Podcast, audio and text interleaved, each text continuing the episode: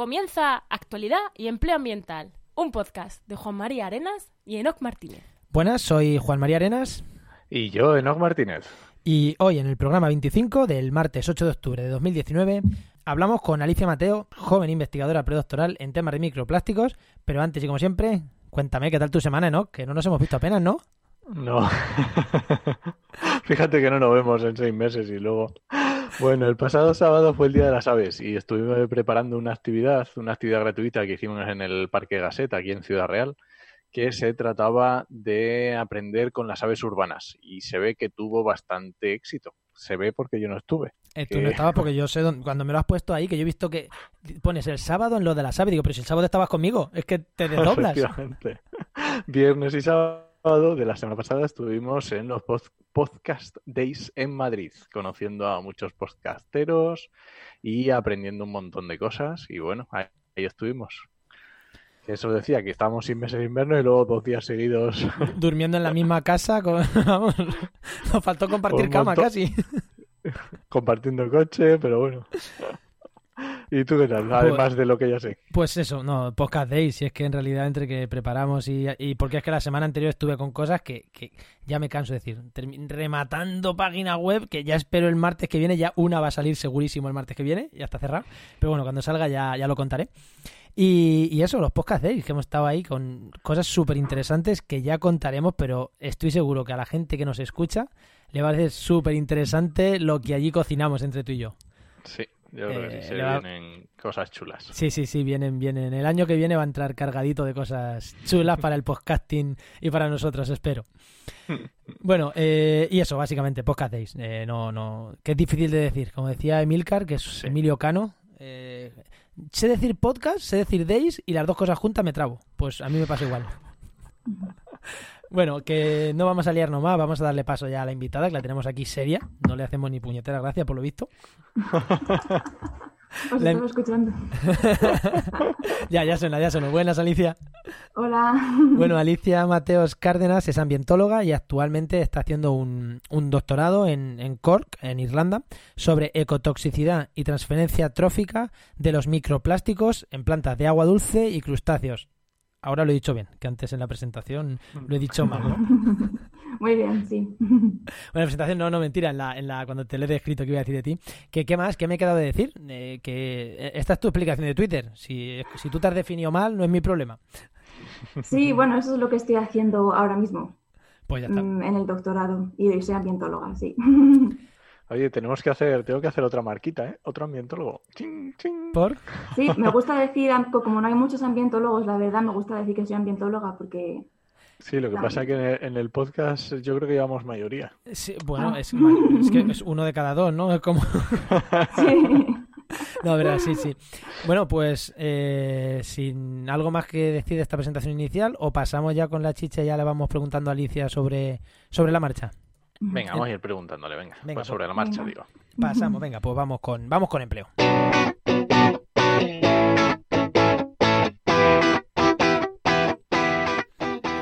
Y ya sabéis que este podcast tiene sentido o nace gracias a la web trabajaenmedioambiente.com, la web de búsqueda de empleo en el sector del medio ambiente, no solo ambientólogos, que muchos ambientólogos no solo ambientólogos, cualquier persona del sector del medio ambiente que esté buscando empleo, aquí va a poder encontrar ofertas y cualquier empresa que esté buscando trabajadores también puede poner aquí sus ofertas de empleo por ahora gratis. ¿Qué tenemos esta semana ¿no? en, en la web? Pues mira, esta semana vamos a destacar ofertas de empleo para investigadores y además 155 ofertas de empleo que tenemos disponibles. Como siempre decimos, 155 ofertas de empleo público y privado en toda España. Todas, todas hasta las de la última página están disponibles y al menos una vez a la semana se revisan todas, ¿vale? Así que sí, sí, sí. Como decíamos, esta semana vamos a, destacar las ofertas de investigadores que llevamos diciéndolo algún, en alguno de los programas, pero es que está habiendo un boom tremendo. Eh, están saliendo varias becas, el CSIC, el Instituto Oceanográfico, bueno, ha habido bastantes.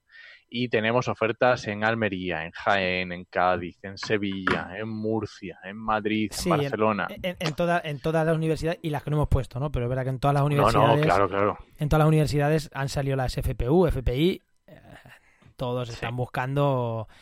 Aunque a mí me gustaría decir una cosa, y ahora igual eh, también Alicia nos lo puede puntualizar. Aunque son ofertas para investigadores, recordar, un, un doctorado, hacer un doctorado no es un trabajo al uso. ¿eh? Ya lo decía un investigador, Fernando Maestre, que es uno de los mejores investigadores en ecología de España. Eh, hace el viernes creo que ponía un tuit como diciendo, no tratemos a un predoctoral como un candidato de búsqueda de empleo. No es eso. Es alguien que quiere especializarse en un tema y quiere hacer un doctorado y dedicarse a la ciencia de una manera o de otra, ¿no? Eh, yo soy doctor y no me dedico abiertamente a la ciencia ahora mismo, pero de una manera o de otra quiere dedicarse a la ciencia. Por eso lo digo, ¿eh? que no son ofertas de empleo al uso, pero es verdad que si has terminado una carrera y quieres hacer una tesis, es tu momento. Busca esas ofertas de empleo. No, no, no, eso hay que dejarlo muy claro, efectivamente. No es como una oferta de empleo cualquiera en el que cumple los requisitos y venga y para adelante y te pones a trabajar y mañana te vas. No, estamos hablando de, de investigación y es otra historia y hay que tenerlo en cuenta, por supuesto. Y ya sabéis. Ah, iba a decir, no, no, decir eso, que mm, que un doctorado, sobre todo cuando eh, los pagan, porque también sé de mucha gente en España que los hace sin cobrar, pero bueno, muchos doctorados, o sea, un doctorado es tres o cuatro años o cinco en los que eh, no puedes, es lo que ha dicho no no puedes retirarte y buscar otro trabajo si cuando ya te hayas cansado de ese. Y luego también para la gente que esté pensando en hacer un doctorado, em, yo siempre digo que no hay que hacerlo porque necesites un trabajo y te venga una oferta porque sí un doctorado no es fácil, sobre todo a nivel mental, no, no por en sí el doctorado, en sí, o sea, el laboratorio y todo es técnica, la, la, aprendes y lo haces, pero un doctorado tienes que estar muy mentalizada de que no va a ser fácil y tienes que estar muy motivada. Me, parece estupendo que una eh, predoctoral tenga ya tan claro que pasa factura mental. Os aseguro que pasa factura mental. Sí, sí, sí, sí. O sea, que te tiene que gustar mucho porque si no, no, merece la pena. Efectivamente, yo creo que la, la palabra clave la has dicho es motivación y es mm. que te tiene que gustar mucho. Sí, también decir que, se, que, es formación, es empleo preformación y como parte de la formación, pues, pues claro, está formándote al más alto nivel, a nivel académico y eso eh, no solo te formas con unos conocimientos, que eso ya lo hemos hablado, te formas también con, con habilidades de control social, de, organización, ya lo hablamos también la semana pasada. Eh, me parece muy buena la puntualización que, has hecho, Alicia. Se nota que Alicia nos escucha y sabe que nos puede interrumpir cuando quiera, que es la mecánica del programa, así que... Sí, sí, sí, sí. me encanta, me encanta. Tener un oyente, que es un invitado que nos escucha tanto como ella, a mí me encanta. ¿Que ¿Algo más? ¿Querías preguntarle, no, a Alicia? Hombre, yo creo que, que, nos cuente un poquito su trayectoria, porque ya ha dicho que es ambientóloga, pero que nos cuente un poco cómo eligió ambientales, qué hizo aquí en España, cómo, qué cómo tomaste la decisión de irte ahí a Irlanda, cómo, cómo fue la historia. Vale, pues yo decidí hacer ciencias ambientales cuando tenía casi 16 años. Eh, yo ya sabía que quería hacer ciencias ambientales. De hecho, no sé si ahora se sigue haciendo así, pero antes eh, había que hacer una lista como de 10 carreras cuando mandabas tu solicitud de la universidad yo solamente puse ciencias ambientales. O sea, si no entraba en ciencias ambientales lo iba a probar al año siguiente, porque yo no quería hacer otra, otra carrera. Entonces, bueno, tuve suerte de que me aceptaran en la Universidad de Salamanca y está cerca de mi casa porque yo soy de Zamora. Entonces, pues nada, hice ciencias ambientales allí. Y bueno, pues cuando acabé, yo ya había, yo había pasado varios veranos en Inglaterra, pues aprendiendo inglés y tal. Entonces yo sabía que yo quería eh, irme a Inglaterra a buscar un trabajo, estudiar un máster. Entonces de eso, cuando acabé, em, me fui allí a aprender inglés, primero, claro, porque mi inglés era malísimo. Eh, me fui a... Mm, eso, me preparé el nivel de inglés y solicité un máster de conservación. Perdona que te interrumpa, Alicia, ¿qué nivel? Eh, bueno, es el examen IELTS depende de la universidad, pero en el Cambridge, el Cambridge suele ser B2, creo. Vale, no, es que a la gente ese tipo de información le interesa. Sí.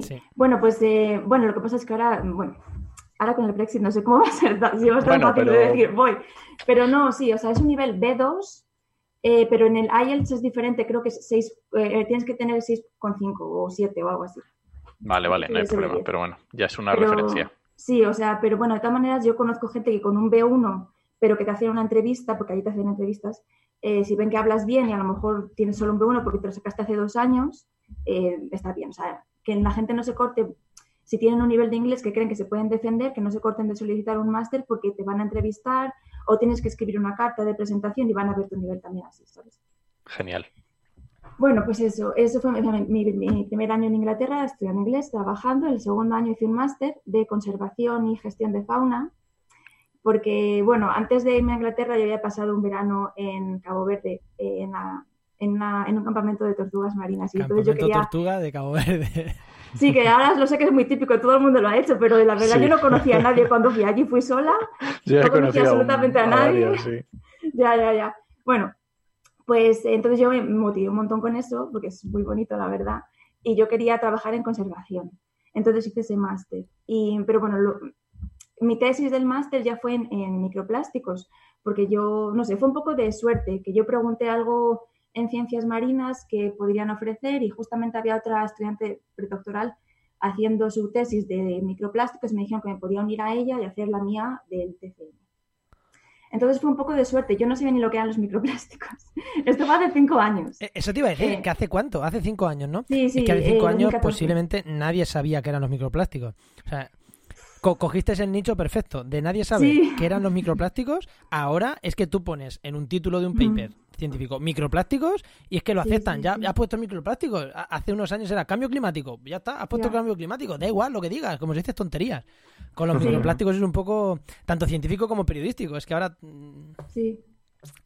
No sé qué, no sé qué microplásticos y ya está, ya lo tienes hecho. O sea que, a Ya. ver, es una suerte, es una suerte, pero cuando tú lo elegiste no era así, ni mucho menos. No, sí, es que yo de hecho me acuerdo que hablar con mi, el que luego fue mi tutor y decirle que yo quería hacer algo marino, no sé qué, y me dijo que tenía un, un proyecto de microplásticos y yo, pues claro, sí, sí, sí, vale. Me fui a mi casa y puse microplásticos en Google y empecé a leer, porque yo había oído plásticos, o sea, yo sabía el problema de las bolsas de la compra, todo eso, ¿no? Pero microplásticos no. Pero bueno, eso hace cinco años en, en Inglaterra sí que estaba empezando a, a conocerse porque allí es por así decir como empezó todo en, en una universidad del sur. Y empezaba un poco la, a conocerse los microplásticos en exfoliantes, eh, que, como se, llaman también en español microperlas de plástico. Sí. Entonces también, o sea, en Inglaterra empezó por el 2015-2016 es- en estar en todas las noticias. Entonces, pues, bueno, eso, que hice mi tesis de trabajando también con algas y con un crustáceo marino. Y claro, cuando acabé la tesis, mm, yo estaba muy motivada con La, la tesis de máster. Para De máster, sí, perdón, el TFM. El, El TFM, sí, lo que Sí, sí, es que- sí, sí. Sí. Cuando terminé el TFM, yo estaba muy motivada con lo de los plásticos y todo. De hecho, me abrí un blog, lo que pasa que con el blog, con el doctorado, es que no he tenido tiempo de seguirlo. Em, pero estaba muy motivada también con la educación ambiental y, bueno, un poco de todo lo que fuera, que tuviera que ver con este tema. Entonces, pues eh, también buscando trabajo en Inglaterra, pero me surgió trabajar en un campamento, no tiene nada que ver con el entrenamiento, un campamento de inglés en el verano y ahorré un poco de dinero y, ya llevaba tres años en Inglaterra y quería un cambio. Entonces, como ahorré un poco de dinero, decidí irme a Ecuador y a las Islas Galápagos mm, un mes y medio. y, nada, pues eso, allí la verdad es que genial. También encontré un proyecto en el que trabajaba con eh, adolescentes de, de colegio, o sea, de, bueno, de instituto, eh, y con ni- niños más pequeños de, de primaria, como con educación ambiental, y yo metía un poco lo de los plásticos, tortugas, Qué chulo, sí. y bueno, ya está. Y luego ya terminé, busqué trabajo, que por cierto, quiero decir que el la oferta del doctorado la encontré en Facebook. o sea que nunca se sabe dónde puedes encontrar, la verdad. ¿eh? Twitter, sobre todo, yo siempre le digo a la gente que se lo haga porque hay muchas cosas que se encuentran en Twitter, Sí. pero yo esta la encontré en Facebook. Mm, De repente, creo que eran las 11 Sí. de la noche, así en- mirando en el móvil. Pero tú estabas buscando un trabajo normal. Bueno, estaba buscando un trabajo en la, sí, de, en la industria o de ambientólogo, ambientóloga. Sí, sí, o- y encontraste la oferta de la tesis. Sí, O sea, no justo lo estaba- que acabamos de decir que no se haga, pain. Pero es que luego yo me he dado cuenta de que yo nunca creí en mí misma de que podría llegar a hacer un doctorado. Porque yo tenía la, la mentalidad, que también quería puntualizar, yo tenía mi mentalidad de que un doctorado solamente lo hace la gente súper inteligente y, y que tiene muy buenas notas y de todo, y yo pues no, no me creía ser tan inteligente para hacer un doctorado. Pero realmente no, o sea, un doctorado tienes que ser, estar muy motivado, es 90% trabajo duro y 10% inteligencia. Sí. Entonces, mucha gente quizá como yo, si no hubiera tenido esta oportunidad, que lo mandé así por mandar, y no me lo hubieran dado, nunca hubiera pensado que podría hacer esto. Voy a hacer una puntualización. Eh, trabajo duro. eh, ah, Dios, que se me ha ido. Ah, sí, sí, no, lo de la inteligencia. Que la inteligencia no se mide en la nota que has sacado durante la carrera. Y te, lo, y te lo digo yo, que tenía muy buena nota. Pero es que yo considero que... Eh, a mí me dio una FPU por mi buena nota, pero considero que tenía compañeros que entraron con una FPI porque no les daba para FPU, porque ni de broma, y yo considero que, que, eran más inteligentes que yo, o por lo menos al mismo nivel. O sea que para mí, tener un 9 en la carrera o tener un, un 6 es igual, porque en la carrera muchas veces has sacado un 6 porque te la sudaba todo, porque estudiabas dos ratos antes de, antes de los exámenes, ibas aprobando y decías, con esto es suficiente. Luego llegas a quinto de carrera y dices, ¡ay, que me gusta la investigación! Te sacas ahí dos, dos 9 y dices, pues mi media es un 6 de mierda. Pero, claro, y dices, me cago en la leche que me, me un 6 de mierda, no me da para ciertas becas, pero no quiere decir que no sea inteligente, ni que no sea válido, ni nada. Es que para mí, eh, yo saqué buena nota porque en primero tuve suerte, se me empezó a ir bien y, y, demás, pero no considero que tener una muy buena nota sea reflejo de absolutamente nada. Tengo amigos con nueves y medio, casi dieces en la carrera, que no han sido capaces de hacer un doctorado porque, porque eran ratas de, la, ratas de biblioteca y, no los puedes sacar de ahí. Entonces, para mí no, lo de la nota no, y lo de la inteligencia ¿Cómo lo valoras si era más inteligente o menos? Es complicado, ¿eh? Exacto. Sí, sí, me gusta lo que has dicho porque yo, o sea, yo pienso lo mismo, la verdad. Y mm, eso, pues... Sí, que, viste la oferta, les escribiste, te dijeron que sí, sí, para adelante. Porque la verdad que yo cuando estaba mirando un montón de trabajos y de hecho mandé, mandé solicitudes para muchas cosas, pero en este caso yo veía que yo cumplía todos los requisitos, incluso los que son así opcionales que suelen poner. Entonces yo lo probé por probar y, porque yo quería investigar, yo, quería, yo quería trabajar en plásticos, investigación es la única forma en la que actualmente se puede trabajar realmente. Eh, o sea, hay muy pocas opciones, pero una es esta. Entonces lo mandé y bueno, pues sí, eh, estoy en Irlanda desde hace dos años y medio. Mira qué bien. Ahí, ahora tengo que meter yo la cuña. En Facebook, solo empleo ambiental. Un grupo muy chulo. Os va a gustar. que, además cumple lo que dice. Si alguien escribe algo que no es empleo ambiental, se lo carga. O sea, sí, yo creo que sí. Mira, ahí sí que no me ando con. no saca el hacha rápido. Como buen podcaster. pues, eh, como está siendo. Bueno, no sé si tú quieres decir algo más, Enoch. No, no, adelante, Juan. Pues como está siendo bastante interesante de microplásticos, lo que estamos hablando, creo que vamos a, informar, ¿no? Que vamos a hacer un cambio. La parte de que ahora quien nos conozca sabe que ahora iría la parte de comunidad, pero vamos a cambiar, vamos a cambiar porque, eh, bueno, porque vamos a cambiar. Ahora vamos a poner la parte de actualidad para seguir hablando precisamente de microplásticos. Así que vamos a montar la, cabecera y, y seguimos hablando de microplásticos. Darme un segundo.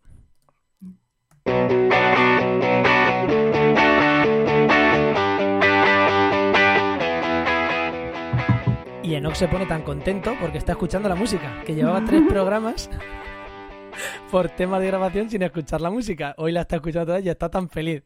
Esto es una gozada. dos cambios, dos cambios en uno. Bueno, pues eh, lo que hemos dicho, eh, vamos a continuar hablando de microplásticos. Eh, ahora ya un poquito más de tu investigación. Eh, hace ya tiempo que dijimos de que entraras en, nuestro programa. Además coincidió que, también teníamos otra chica, también que hablaba de microplásticos y que curiosamente sois amigas o conocidas, que es el programa que hicimos de, de, Gema, con Gema y los microplásticos en, en grandes mamíferos eh, focas, en, focas, en ballenas. Y, teníamos pendiente hablar contigo de microplásticos. Nos dijiste que tenías un artículo pendiente, no sé si te acuerdas de la conversación de Facebook que tuvimos hace tiempo, que tenía un artículo pendiente. Y, el otro día vio Enoch el, eh, un tuit, o vio Enoch algo tuyo y dijo, si hablamos de esta chica, dije, por supuesto. Y luego me di cuenta que ya te conocíamos y ya había hablado contigo. Así que, si te parece, retomamos ese artículo que, que habían mandado porque eh, una de las pusiste un tweet hace ya un tiempo, que nos lo has enviado ahora, cuando te dijimos que nos mandaras algo de información, que me pareció buenísimo. Además, lo voy a poner en las notas del programa, ya sabéis que en trabajaenmedioambiente.com barra podcast están las notas del programa. Y me pareció buenísimo porque resumes en un tweet, cosa muy difícil, eh, una investigación. Y además lo, haces con tres preguntas. ¿Pueden las plantas acuáticas absorber microplásticos? Eh, ¿Cómo son los efectos eh, para el crecimiento y la fotosíntesis a largo y a corto plazo y cómo se transfieren en la cadena trófica. Pusiste esas tres preguntas. Yo asumo que esas tres preguntas las has respuesto en el, en el artículo. Quizá esta, esta forma de preguntar es muy científica y es más de oicos, ¿no? De otro de mis podcasts, más de comunicación científica, pero creo que vamos respondiendo y seguro que nos salen cosas ambientales con respondiendo a estas tres preguntas. Y vamos a empezar por el principio. ¿Pueden absorber las plantas eh, microplásticos? Vale, pues em, bueno, eh, primero decir que em, cuando digo absorber, o sea, es con, con D, es decir, eh, las plantas, bueno, de momento no se ha demostrado. Hay muy pocos estudios, de hecho los estaba contando hoy para escribir otro artículo y hay menos como 10 que han estudiado microplásticos y plantas y nanoplásticos. Entonces no te no, o sea, no hay una en plan conclusión general, pero bueno, en mi estudio eh, yo concluí que sí que las plantas absorben, o sea, en la superficie con D eh, microplásticos. Para, para, para, para, tonticos, como, como, como yo para tonticos. Absorber, eh, como yo, porque yo lo he leído. O sea, he leído, lo he leído con B. Os lo juro que para mí era absorber. Eh, y cuando me lo has dicho, he vuelto a mirar el tuyo y he dicho, esconde, para tonticos, absorber es meterlo dentro, ¿no? Lo que, lo que todos entendemos porque una planta coge cosas del suelo. Y absorber es que se quedan pegados en la superficie de la planta, ¿no? Más o menos. Sí, sí. Vale. Esto yo ya lo había visto, lo que pasa es que nunca lo publiqué en el TCM, o sea, yo trabajé, como dije, con algas marinas también, y yo, pero eso, como digo, no se ha publicado, eh, yo sí que vi em, que un alga marina, el alga que es marrón, que se llama fucus, eh, absorbía en la superficie eh, microplásticos. En el caso de las algas es porque tienen como una especie de como moco, que se dice mucus en, inglés. es decir, ¿No? Es lo que. Dilo en palabras fácil, que todo te entienda. Moco. Sí, y eh, porque es lo que. O sea, las, las, eh, las algas, para no eh, secarse cuando baja la marea, bueno, este, este tipo de algas, producen eso, entonces es como un pegamento. Y entonces, si hay microplástico o cualquier otra cosa, se pega. En el caso de las plantas con las que yo he trabajado, que son unas plantas de agua dulce, que son muy pequeñas, por cierto, no tienen eso, pero tienen la superficie tiene como cera ah. eh, de plantas, o sea, bueno. Sí, sí, sí. Entonces, em, esto es una, una, hipótesis que, de hecho, en el, en el paper, en, el artículo científico, no la respondemos porque no tenemos la respuesta todavía eh, del por qué, pero creemos que es la, mm, sí, la superficie de la planta que tiene esta cera, que es como una especie de pegamento, que atrae a los microplásticos y luego los microplásticos se quedan ahí. Vale. ¿No? ¿Ibas a decir tú algo? No, no, no, adelante. Sí, estaba pensando en temas de ceras y de mocos. sí, pues cuando luego hablemos de heces. Bien, bien, bien, así, así, así me gusta. Y, al no absorberlo, no al absorberlo, no al, quedarse pegados, eh, es, algo más no para la gente. eso es más que, que, se queden encima, ¿no? No es, no es que se le caiga polvo y se quede encima la planta, ¿no? Es que se quedan mm, pegados, pero bien, lo que te has dicho, con un pegamento, con una cera, que no es, no es la típica planta que, está en un sitio y le está cayendo em, y, y echándole agua se va. Esto echándole agua, el microplástico ahí se queda, ¿no? Sí, porque de hecho luego lo que, nos, lo que hicimos es que el, obviamente la planta es de planta de agua dulce, o sea, está en el agua. Lo que hice fue sacarla, eh, secarla y ver si después de que la planta se hubiera secado, eh, perdido todo el agua, lo que sea, eh, si los microplásticos todavía seguían pegados a la planta. Y descubrimos que sí, aunque muchos se pierden, pero mm, sí que algunos todavía siguen pegados fuertemente. Vale, y ahora lo que nos interesa, porque que estén ahí, bien, yo me puedo poner un pendiente y que me haga daño, o me puedo poner un pendiente y tenerlo toda la vida y, no, me, no me afecta. Eh, ¿Habéis visto o se sabe si hay efectos? Porque lo más importante no es que estén, sino si tiene efectos. ¿Habéis visto efectos sobre el crecimiento, sobre la fotosíntesis, sobre, yo qué sé, sobre cuál? Imagino que habéis hecho, son los más típicos, ¿no? Los, estudios preliminares se hacen con fotosíntesis, con crecimiento, porque es lo más, lo más evidente. ¿Habéis hecho estudios de eso? Creo que sí, por el tweet que pones. Eh, ¿Qué efectos tienen? Claro, la, idea era que si la planta está cubierta de microplásticos, aunque sea parcialmente, quizás eso pueda tener un efecto en la fotosíntesis porque la planta no tiene, o no es capaz de recibir la luz. Le llega, le llega, menos luz lo que está tapado. Eh, claro, esa es la idea y pensamos que quizás sí que podría tener un efecto, pero realmente eh, no encontramos efectos eh, en experimentos que yo digo corto plazo, que son siete días, eh, pero también es verdad que yo sigo unos protocolos de ecotoxicología em, que siete días en esos protocolos es muy largo, o sea, largo tiempo. Es decir, tú le pones a una planta o a un animal un, contaminante, por decir plomo, que todo el mundo sabe que el plomo es malo, y a lo mejor a los 20 minutos ya está muerta la planta. Entonces, siete días es muy largo, pero para los microplásticos, incluso siete días la planta seguía creciendo tan normal con microplásticos eh, pegados en la superficie. Entonces, en cuanto a fotosíntesis, no tenía ningún efecto. La planta era capaz de hacer fotosíntesis. em, en cuanto a crecimiento, igualmente crecía, o sea, crecían normal. no había efecto tampoco en el crecimiento. Lo que luego hicimos fue un experimento, el último experimento de 30 días, que es como, por así decir, largo. Y allí lo que ocurrió, hice tres, em, o sea, perdón, diez experimentos. En, la ciencia tú tienes que replicar las cosas varias veces, no puedes hacer una cosa una vez y decir, hay un efecto porque lo he hecho una vez.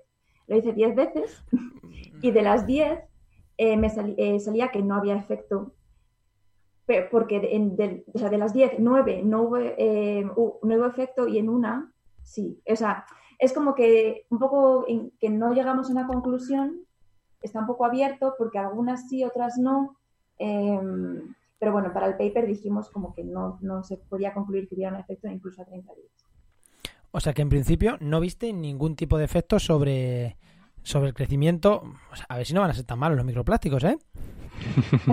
claro, luego todo esto está, em, o sea, la comunidad científica eh, ha estudiado otros eh, animales, no tanto las plantas, pero otras especies de animales, y realmente nadie, o sea, no, se concluye que los microplásticos tengan un efecto en sí como partículas.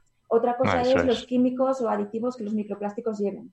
Em, pero en sí, el que tenga una, tengas una partícula o mil o tres mil en tu cuerpo o en la planta no parece que pueda tener un efecto, al menos a corto plazo. Vale, eso es sobre las plantas. Y, y quien se come esas plantas, claro, eh, lo que me está diciendo, se traga esos microplásticos porque están ahí y volvemos a lo mismo, ¿no? Eh, no se sabe bien si tiene algún efecto, ¿no?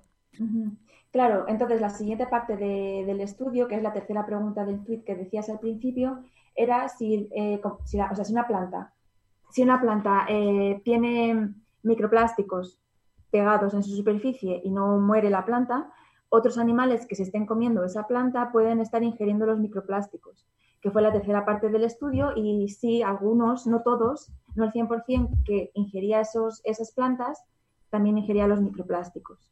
Pero de los que lo ingerían no había un efecto en la mortalidad, que fue lo único que estudié. Em, sí, es que, es que el artículo... Eh Mm, yo que he visto artículos científicos muy completo. Es, eh, creo que está, en una buena revista, ¿no? Eh, en una buena revista científica. Sí, sí, sí. Bueno, me eh, ha, costado tiempo. O sea, quiero decir, igual he estado un año y medio con diferentes experimentos de laboratorio para, para ese artículo. Sí, pero es, es verdad que estos estudios integradores no son muy necesarios y que hayáis buscado posibles efectos.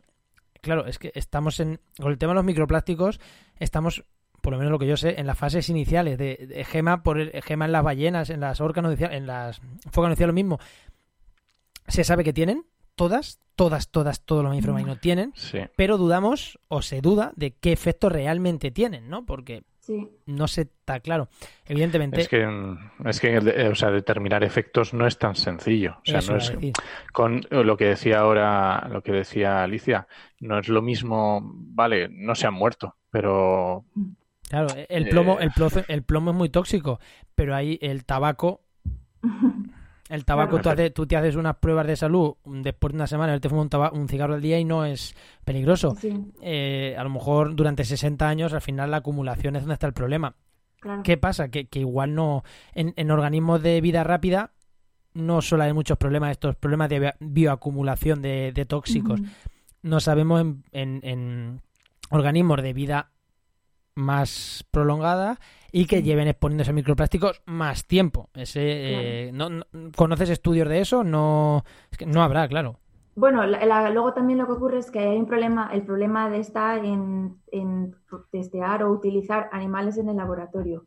Es decir, eh, al menos, bueno, depende del país. ¿eh? Es decir, que hay otros países fuera de Europa que utilizan cualquier cosa.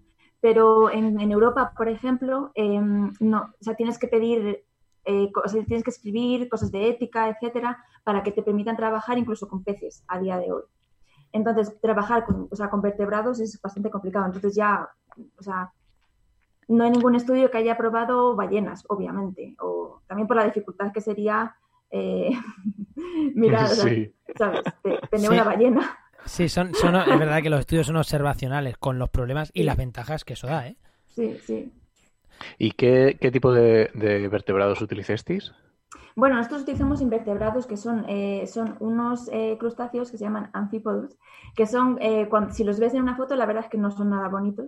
Eh, pero a mí me recuerdan mucho a, la- a una gamba, o sea, es como eh, la forma de una gamba. Un camarón. Sí, sí, sí, exacto, pero de un, o sea, no son más grandes que un centímetro y medio. Eh, los camarones de las gambas, de las tortugas. Quien ha tenido tortuga en su casa y le ha echado gambitas a las tortugas son esos, ¿no? Pues no lo sé, porque yo no he tenido tortuga. Yo creo que sí. Igual Pero, estoy equivocado. sí. Eh, pero Sí, son, sí, son, del género Gambarus. Sí, sí, sí. Sí, sí, son esos, son ah, esos. son- vale, vale. Son esos.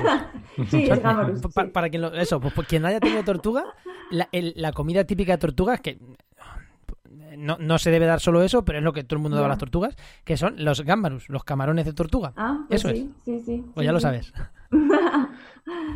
Sí, Y claro, aquí en este proceso, o sea, en este el problema que estamos describiendo se ocurre, ocurre también lo mismo que nos decía Gema, que se producen procesos de bioacumulación. Entiendo. Eh, sí, tampoco está demostrado, em, o sea, sí, sí se está demostrando en estudios de cadena trófica que pasen de un animal, normalmente se han hecho entre animales, es decir, de, De un Eh, eslabón a otro, sí. sí, de zooplancton al pez, etcétera. Em, incluso de peces a focas. También en este caso, en mi, en mi estudio es de una planta a un animal, pero mm, eh, no, no se ha demostrado todavía que se acumulen y, por lo, y tampoco se cree que se biomagnifique. Bioma- la biomagnificación es em, que si un pez come eh, 30 peces más pequeños, los contaminantes que estén en los peces pequeños se magnifican en el pez grande. No se, no Bueno, se no se ha no se ha descrito todavía.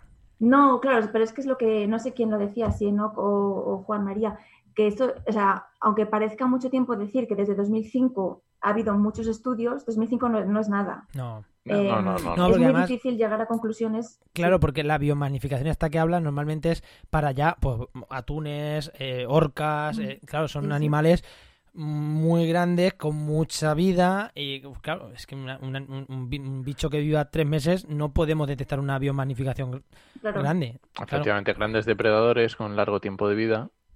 Ahí está, ahí está la clave. Y otra cosa, te iba a preguntar, eh, sí. tenemos asociados microplásticos con el mar, pero tú estudias agua dulce. Sí, sí. Eso también es algo nuevo. Eh, cuando yo empecé el doctorado, que fue hace dos años y medio, eh, la- bueno, un poquito antes, solamente se hablaba de eso, de plásticos y microplásticos en el océano, que fue realmente donde empezó todo, donde se descubrieron, por así decir, y empezó la investigación. Eh, también pues porque todo el mundo le gusta el océano y es como fácil de, de vender, por así decir, ¿no? Sí, y, Em. y porque yo creo que parece que tú echas un microplástico a un río y termina en el mar. Nadie se Claro. plantea que va a hacer efectos en ese río, va a hacer efectos en el mar porque es donde van todos. Sí, sí. De hecho, se decía que los, micro- los plásticos y microplásticos eh, viajaban por los ríos y llegaban al mar. Pero realmente si están pasando por un río, eh, no solamente pasan y, y se van, sino que muchos se pueden eh, acumular en el fondo o simplemente quedarse en el agua. Y sí, o sea, ahora mismo, desde hace tres años, ha habido estudios que han demostrado que hay microplásticos en los ríos, en los lagos. Eh, es que ahora mismo lo que decía Gemma, realmente a, mí ya no me sorprende cuando hay un nuevo estudio que microplásticos se han encontrado en el hielo del, Antártico, del, del Ártico. No me sorprende nada porque yo ya sé, o sea, todos sabemos que hay microplásticos en todas partes, pero esto no se sabía hace cuatro años. Si ese es uno de los artículos que teníamos aquí para, para hablar de ellos, hay, hay hay- se han descubierto microplásticos en el, en el hielo del Antártico. Eh, Es que lo que tú dices, en, en alta montaña hay artículos de Pirineos, en, sí, en sí, todos sitios, ¿no? En el, en el aire, o sea, en la atmósfera, en, en todas partes. Pues esperemos que. Yo lo que espero es que el- lo que hablamos, ¿no? De que igual no. eh, sus efectos no son tan. No, no parecen tan fuertes, por lo menos no parecen. eh, no sé, hu- huir del alarmismo, que, que es, que es un problema porque no se sabe lo que van a hacer, pero también es verdad que hay artículos por ahí de, que los lees que parece que, que nos vamos a morir mañana todos por, por, por el tema de los microplásticos. Eh, yo siempre me gusta huir del alarmismo porque creo que alejas a mucha gente de la lucha. O sea, creo que hay que acabar con los microplásticos, creo que hay que acabar con los plásticos, pero el alarmismo extremo, mm, quiero también, por irnos un poquito ya de, de lo que es puramente científico, ¿no? Sí. Eh, creo que el alarmismo extremo lo que hace a mucha gente es como, bah, no será tan grave si no nos hemos muerto ya. Ya, Claro, sí. eh, claro, eh, por eso, por eso yo huyo, huyo siempre del alarmismo extremo y es como, vamos a tener cuidado con lo que estamos haciendo. ¿Es preferible un mar sin microplástico? Por supuestísimo, pues vamos a intentarlo. pero sin el alarmismo de como consumas otra bolsa de plástico más, se acaba el mundo. ¿no? Sí. Es... Sobre ¿Qué, todo qué- qué sin- opin- qué opináis? Eso, sobre todo, ¿qué yo, quiero yo- decir? yo opino lo mismo. Sobre todo, eh, eso realmente está muy, eh, muy eh, enlazado con la ciencia. O sea, no puedes ser alarmista si no tienes ciencia, o sea, resultados que, que te digan que hay una alarma. En el caso de los microplásticos, sí, estamos todos, entre comillas, preocupados, pero porque no se comprende todavía. Pero no estamos preocupados porque sepamos que tienen efectos, porque no- todavía no, no se ha llegado a esa conclusión. Y de hecho, cuando yo estaba escribiendo ese artículo, mi tutor es muy anti-alarmismos y siempre tenía mucho cuidado de no escribirlo de manera en la que estamos diciendo que las plantas se van a morir mañana. Yo- mucho cuidado Sí, sí, yo estoy muy de acuerdo. Y justo con esto que decía antes Alicia también, que le gusta la- el tema de la educación ambiental. A mí me gusta mucho el tema de la educación ambiental, pero me gusta ser muy claro con el mensaje que se da. Porque, mm, bueno, ahí cada uno en la educación ambiental tiene, se dice cada un maestrillo tiene su librillo, pero yo soy muy amigo de decir mm, las cosas como son. Y no hace falta exagerar nada, no hace falta quitarle hierro. Si hay microplásticos en todos lados, hay microplásticos en todos lados. Y eso es innegable a día de hoy. Desde el Ártico, como estamos diciendo, en el, en el aire, en mil sitios se han encontrado. Ahora, eh, lo mismo nos decía Gema también. Eh, ¿Se han demostrado que tenga efectos eh, eh, malos sobre la salud humana? Pues de momento no hay estudios que demuestren eso. Hay, parece que hay indicios, parece que mm, puede haber gente que cree que sí, pero realmente estudios científicos que estén diciendo eso no. Y sobre todo otra cosa que decía Gema, lo que se están mirando es los componentes que vienen incluidos en esos microplásticos. Oye, por la cierto. ¿cuál, cuál es el programa de Gema? Porque lo hemos hablado mil veces, que nos esté escuchando que vaya a... ¿Te acuerdas, no? ¿O lo miro? Lo miro, lo miro. Ahora lo miro. Sí, ahora, Venga, ahora sí, lo sigue digo. hablando, sigue hablando y lo miro. Sí, lo, lo que quiero decir es eh, básicamente eso, que con los microplásticos a veces vienen otro tipo de, de- de- de sustancias. Recuerdo, creo que, que Gema mencionaba los talatos. Y eso es donde se está intentando buscar y es donde se está buscando en, en células de músculo, en células de, de piel y de momento hay mucho que estudiar. Como decía Alicia, eh, cinco años, diez años en investigación no es absolutamente nada. No, O sea, no. nada de nada. Eh, nos decíamos, decíamos que los microplásticos la primera vez que, alguien lo descubrió creo que fue en el 99. Eh, hasta que eso cala en la comunidad científica, hasta que eso alcanza un nivel de- de que se vea su importancia y que se empiecen a hacer estudios, la ciencia es lenta. Yo con esto, lenta. con esto Es- quiero, eh, como ya estamos ya divagando, ya estamos hablando en plan, dando nuestra opinión como, mm, bueno, conocedores del tema, no voy a decir expertos porque eh, igual es opinión de cuñado lo que voy a decir, pero eh, tengo que decir, dos- 2000, o sea, 19 hace 20 años se habló por primera vez de microplásticos. Hace 20 años, primera vez. Eh, hace un año fue la palabra para la Fundeu. 19 años después, una Sí. palabra que no se conocía en ciencia, no se conocía, un término que no se usaba, evidentemente. Ujú. 19 años después fue la palabra para la Fundeu, que es una que no es nada científico, es eh, la Fundación para, la- para el uso del español urgente. Y fue la palabra más usada, el boom, fue a- 19 años después.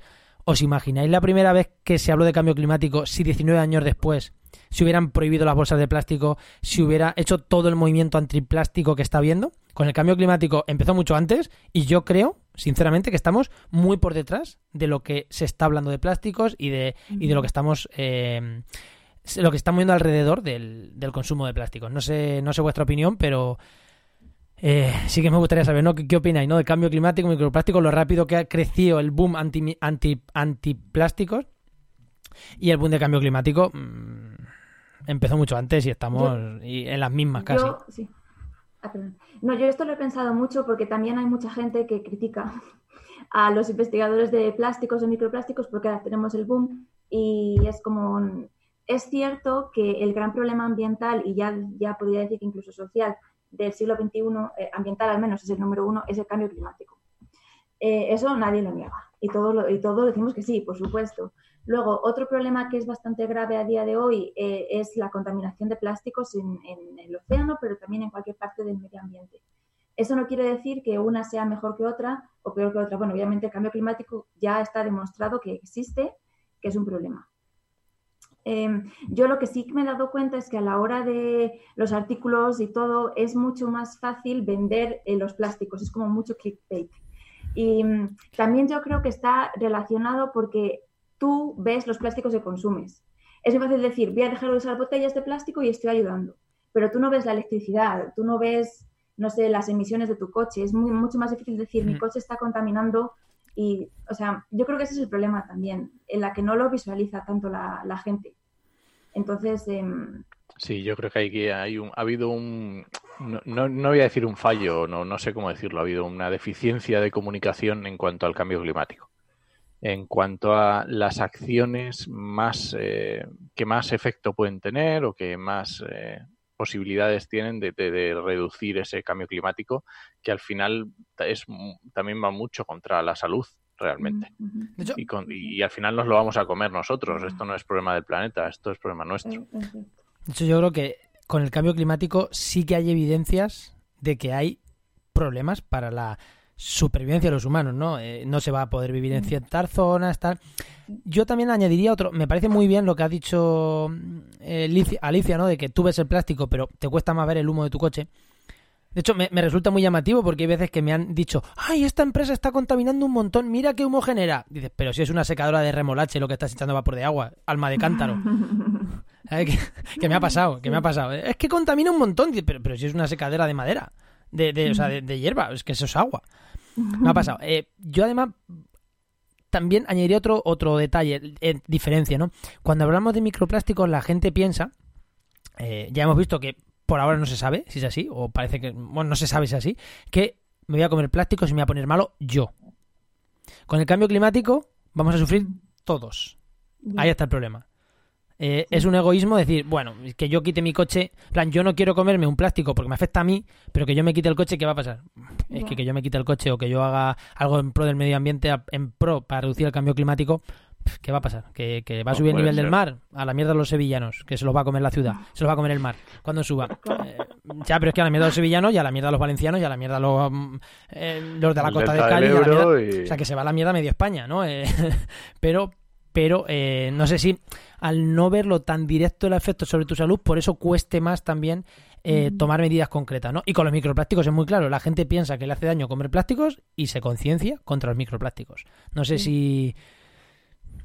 Sí, sí, y yo también de hecho he notado el cambio en la concienciación de la gente porque eso, hace cinco años... Eh, sí, a mucha gente pues no le importaba que hubiera plásticos en el océano y que se lo estuviera comiendo el zooplancton, porque es como no entiendo nada. Pero ahora que ya se empieza a saber que los microplásticos también están en nuestro cuerpo, eh, se ha encontrado en heces humanas, es como estamos consumiéndolos, el efecto es en mí. Mucha gente no le importa el, o sea, el medio ambiente, y eso todos lo sabemos, es muy difícil. Aunque nosotros sí, a mí me motive pensar que una playa está contaminada, mucha gente le da igual. O lo, lo típico de los osos del, del Ártico, mucha gente es como nunca lo voy a ver en mi vida, me da igual que se esté muriendo pero cuando te afecta a ti como persona, sí que ya te empieza a motivar más, o a tus hijos o a tu familia. Entonces, la noticia esta que tenemos preparada de que se ha escuchado esta semana, una sola bolsa de té puede derramar miles de millones de pedazos de microplástico en tu infusión. ¿Eso qué? a ver. Dejemos de usar bolsas de té. Yo, yo no uso, ¿eh? uso mucho té y no uso bolsas de té, pero bueno. Claro, eh, puedes tomar el té a granel. Es una, eh, a ver, este estudio ha estudiado un tipo de bolsa de té que no todo el mundo la consume, pero si la has visto alguna vez sabes cuál es, que tiene como una forma triangular y, es como brillante la bolsa en sí, parece que es como de seda. Es como una textura muy... es bonita y de hecho es más cara porque es como más... Sí, la, típica de los bares, que los bares así un poquito más, más eh, que no te llegan a poner el té a granel, te la ponen en esas bolsitas, ¿no? Sí, sí, sí.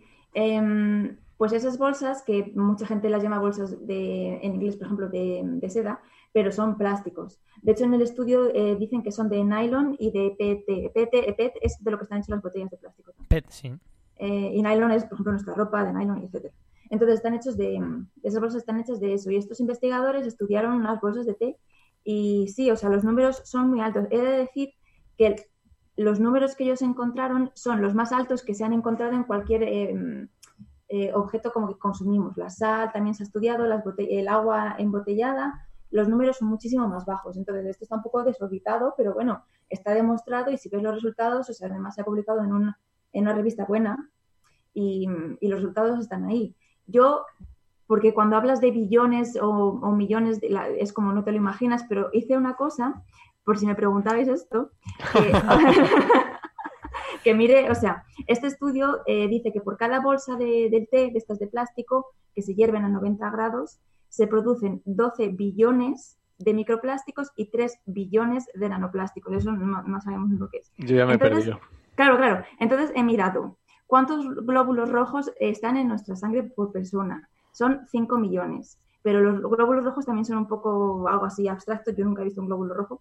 La población de España, que hace una hora, 46 millones, que son o sea, los, microplásticos que producen estas bolsas de plástico son 300 veces más que, la, población, de España hace una hora. en cada bolsita de té, en cada té. Sí, sí.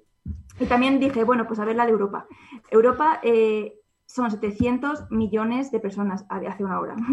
Entonces, esto es 16 veces más microplásticos que la población de Europa, para que pensemos un poco en la locura de número que es eso. ¡Ostras! ahora, ahora sí que me he encontrado. ¿eh? es como cuando dicen campos de, de, fútbol. sí. O sea, es una locura de número y tampoco es, lo que tú decías, Juan. No, no quiero alarmar a la gente. O sea, esto es un estudio, solo un estudio que se ha publicado hace dos semanas. Por ejemplo, en la sal eh, se descubrió que había hasta 700 microplásticos por kilo. Que es una pasada. Sí, pero, pero compáramelo con la... no, hombre, no lo comparo con el este de té, pero ostras. Eh, que sí, que es una pasada, pero quiero decir que lo del té es un número súper alto, la verdad. Joder. Yo creo que eso a los ingleses les ha hecho mella, ¿eh? Por eso, yo creo que yo creo que Johnson, el Boris, es el, sí, el Boris Johnson, ¿no? Sí, sí. Yo creo que toma mucho té. Y tiene efectos sobre. Eh, tiene efectos, evidentemente tiene efectos. Bueno, pues eh, para ir cerrando, ¿no? Eh, te quiero preguntar una, una, bueno, una iniciativa que creo que fue en otro programa que ya hablamos de residuos, en este caso, de movimientos tras... Ah, por cierto, el programa que hemos estado hablando de gemas es el 19. El, el uno de los últimos de, los últimos programas de, la, antes del verano, ¿no? El 19 y es el de microplásticos y mamíferos marinos, para quien lo quiera buscar.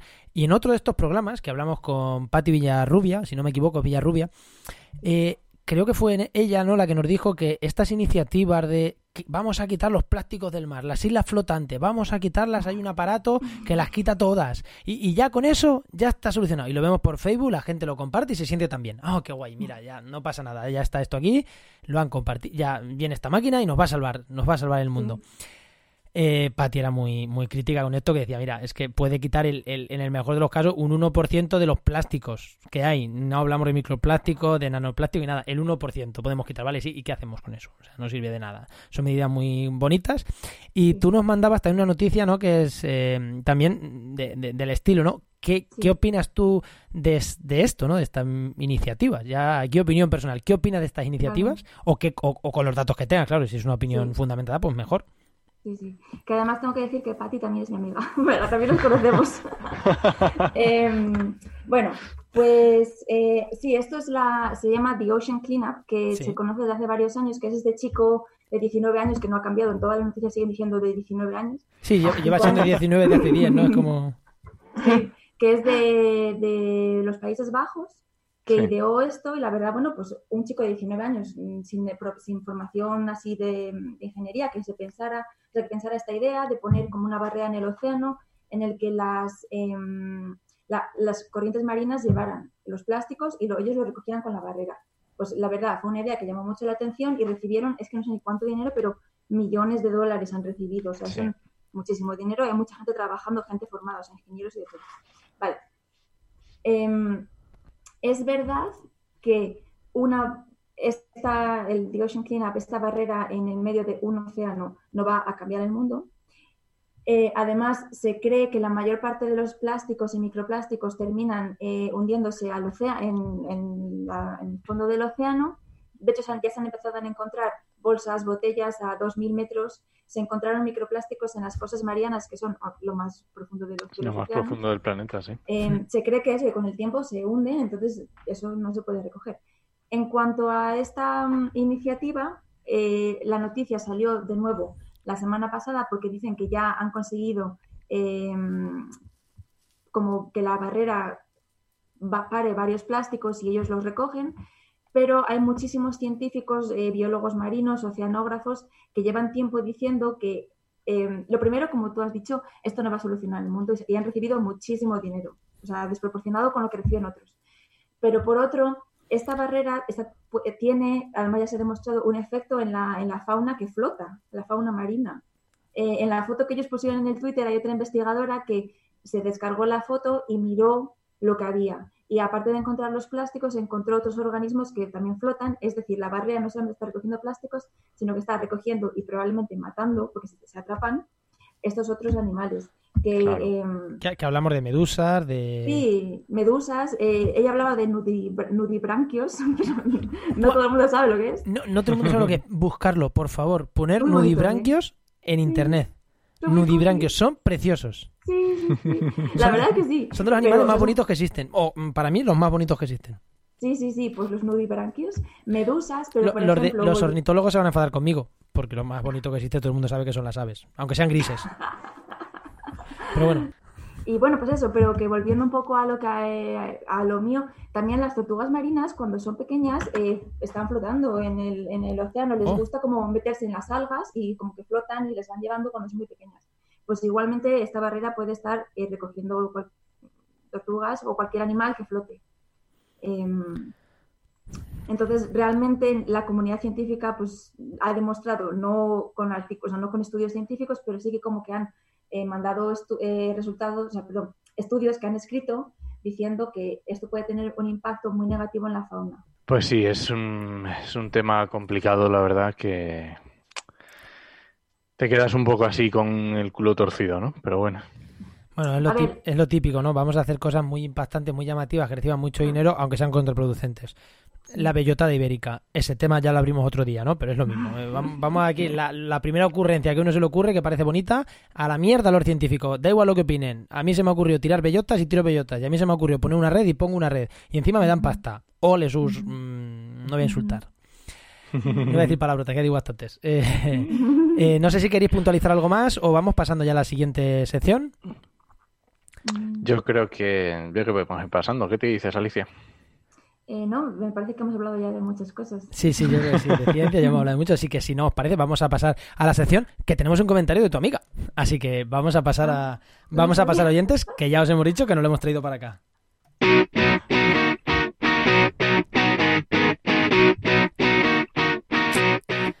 Y como ya hemos dicho, hoy oyente, no, hoy y a partir de ahora oyente va a estar aquí ubicado en el programa, por lo menos hasta que lo volvamos a cambiar va a estar aquí.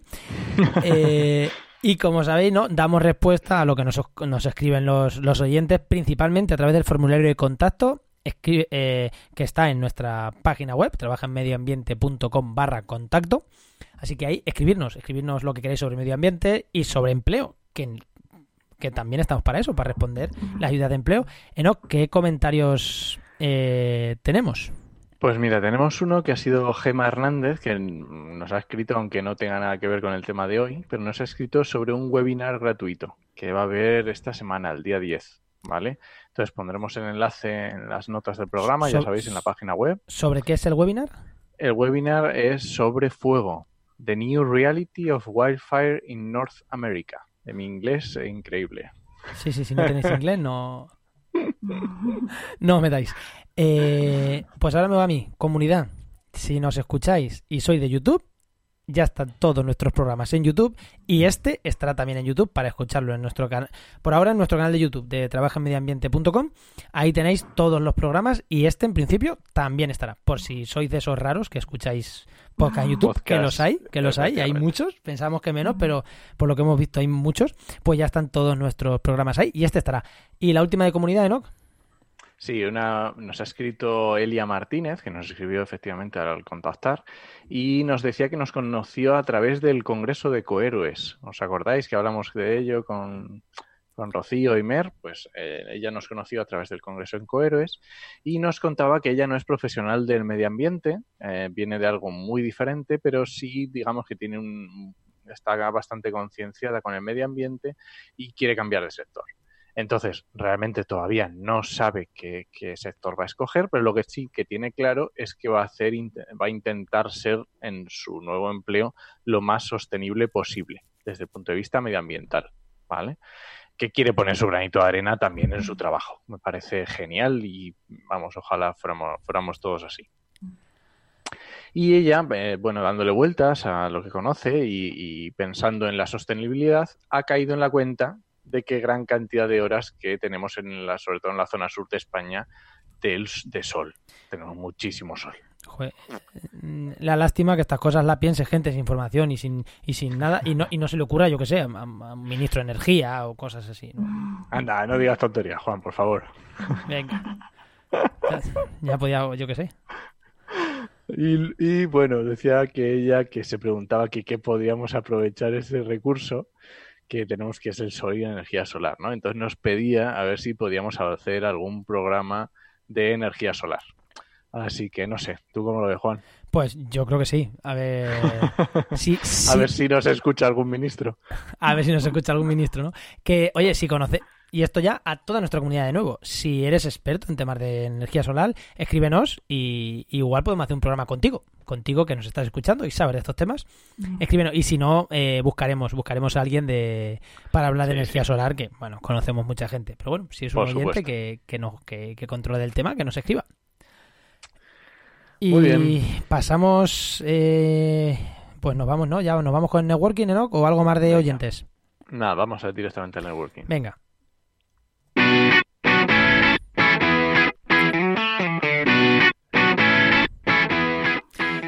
Y el networking o la agenda o, como queráis llamarlo, eh, recordamos, importantísimo para buscar empleo, networking. Nosotros en Podcast Days hemos hecho mucho networking. Quizás menos de que nos hubiera gustado, pero hemos hablado con mucha gente, mucha gente empezando, mucha gente de alto nivel y, bueno, seguro que nos sirve para algo. Así que os animamos a que vayáis a los eventos que, os gusten y nos os va a recomendar algunos.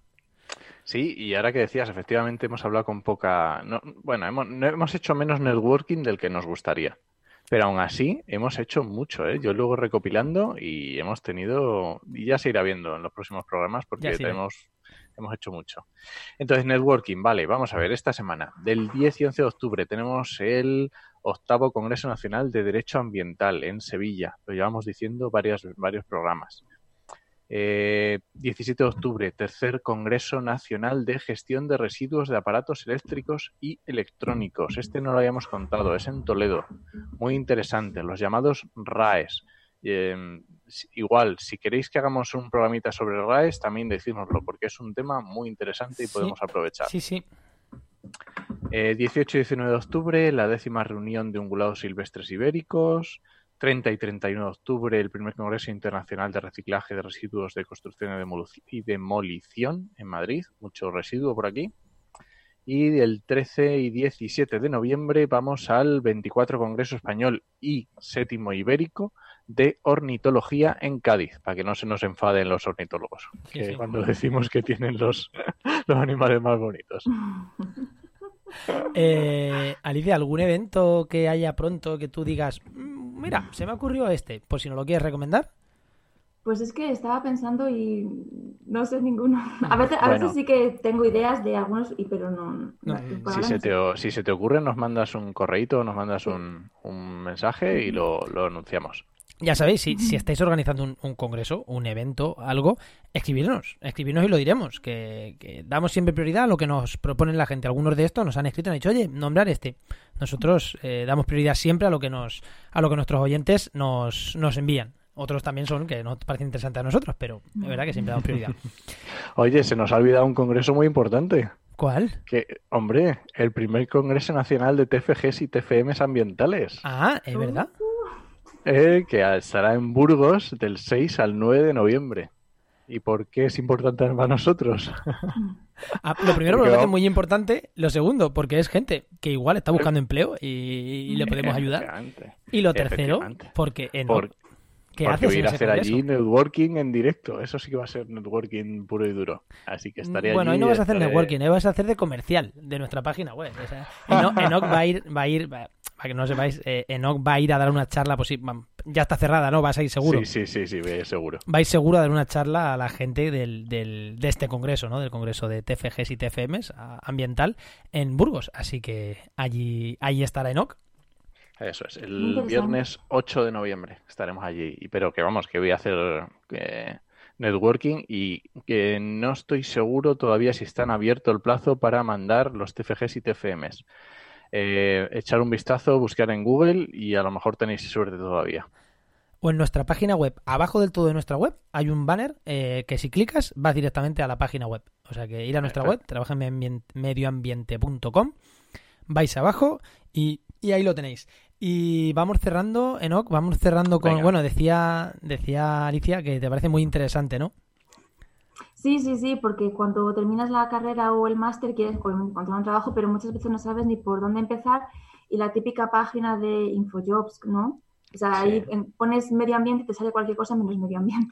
Entonces, tener una página web que solamente eh, tenga trabajos para nosotros y que además esté, o sea, esté vigilada por una persona que no sea un ordenador poniendo lo que le sale, No, pues todavía no.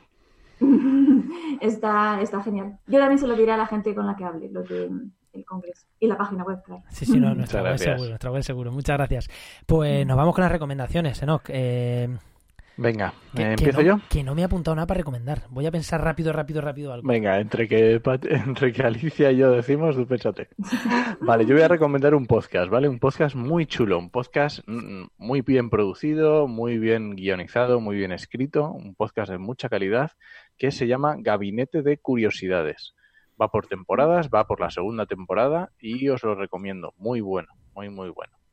Y tú, Alicia, que me has dicho que sí que oías podcast, a ver, venga, dinos qué podcast escuchas. Vale, yo tengo algunos. Eh, la verdad es que en español no he encontrado muchos que me gusten o que no hablen de cosas místicas.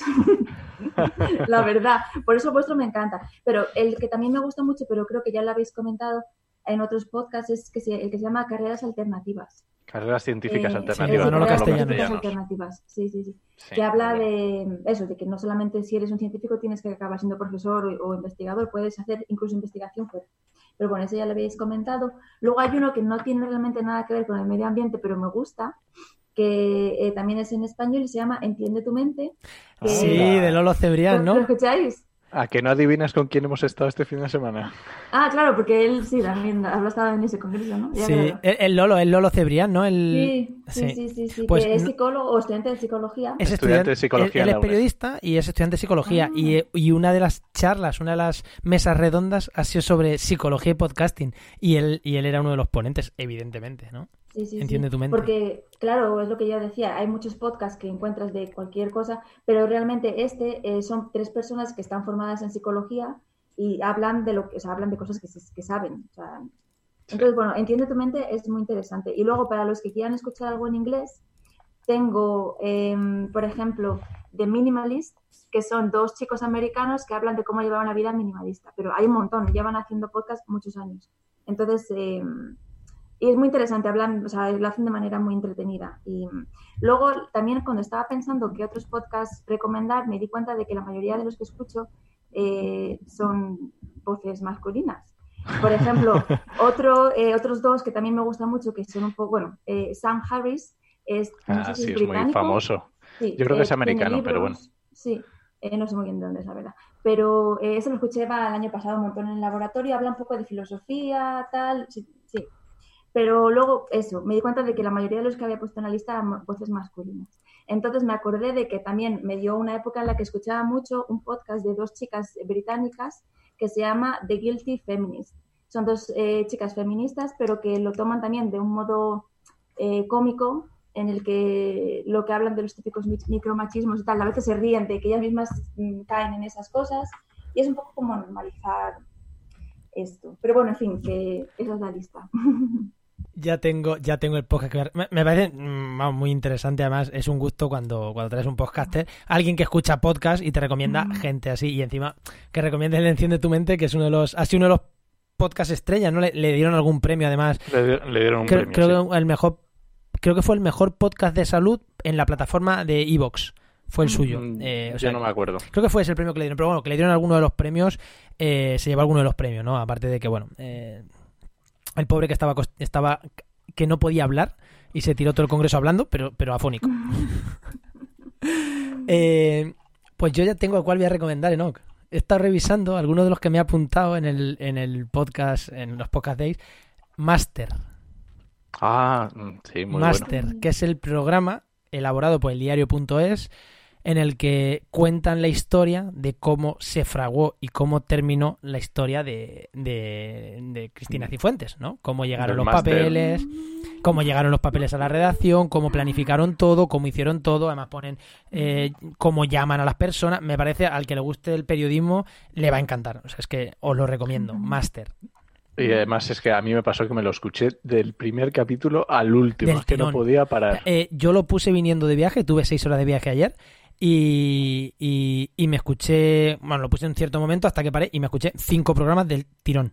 Y creo que son seis. O sea, lo que pasa es que ya después llegué a casa y dije, joder, lo tenía que haber puesto media hora antes, leches. Y estoy deseando, estoy deseando esta noche o en algún momento que pueda ponerme los cascos y terminarlo. Estoy como... Y si al final eh, Cifuente dimite, pero tengo que terminarlo. Pues yo eso no lo había escuchado, lo voy a buscar. Pues eh, Mola, merece pues, búscatelo, porque son seis capitulitos de 20 minutos cada uno y es alucinante. Es alucinante, muy buen, muy bien producido. No, no es un podcast, no es un podcast comunitario, no, no que comunitario no es ciudadano, no es podcast ciudadano, no es por no llamarlo amateur. Es el nuevo concepto, ¿no? Que me gusta más, podcast ciudadano. Eh, merece la pena escucharlo. No es, no es eso, es un, es una muy buena producción, pero espectacular. Sí, esto es como verte una serie o como verte un... Sí, es una pasada. Sí, vale. Pues lo recomiendo. Bueno, pues Alicia, ya hemos llegado al final. Al final nos hemos alargado un poquito más de lo que solemos, pero bueno, dinos. Bueno, no, mentira, al final lo hemos hecho como siempre, ¿no?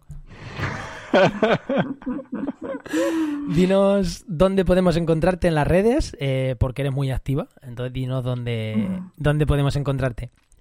Pues lo que más uso es el Twitter. Entonces, si me, podéis buscar en Twitter como Alicia Mateos barra baja. Y ahí, sobre todo, la verdad es que estoy empezando a, tu- a tuitear más en español. Pero bueno, tuiteo un poco, sobre todo, a ver, la verdad es que tuiteo más de microplásticos. Lo que pasa que ahora que he empezado a tuitear más en español, también a veces tuiteo otras cosas que nos importan también a nivel de España.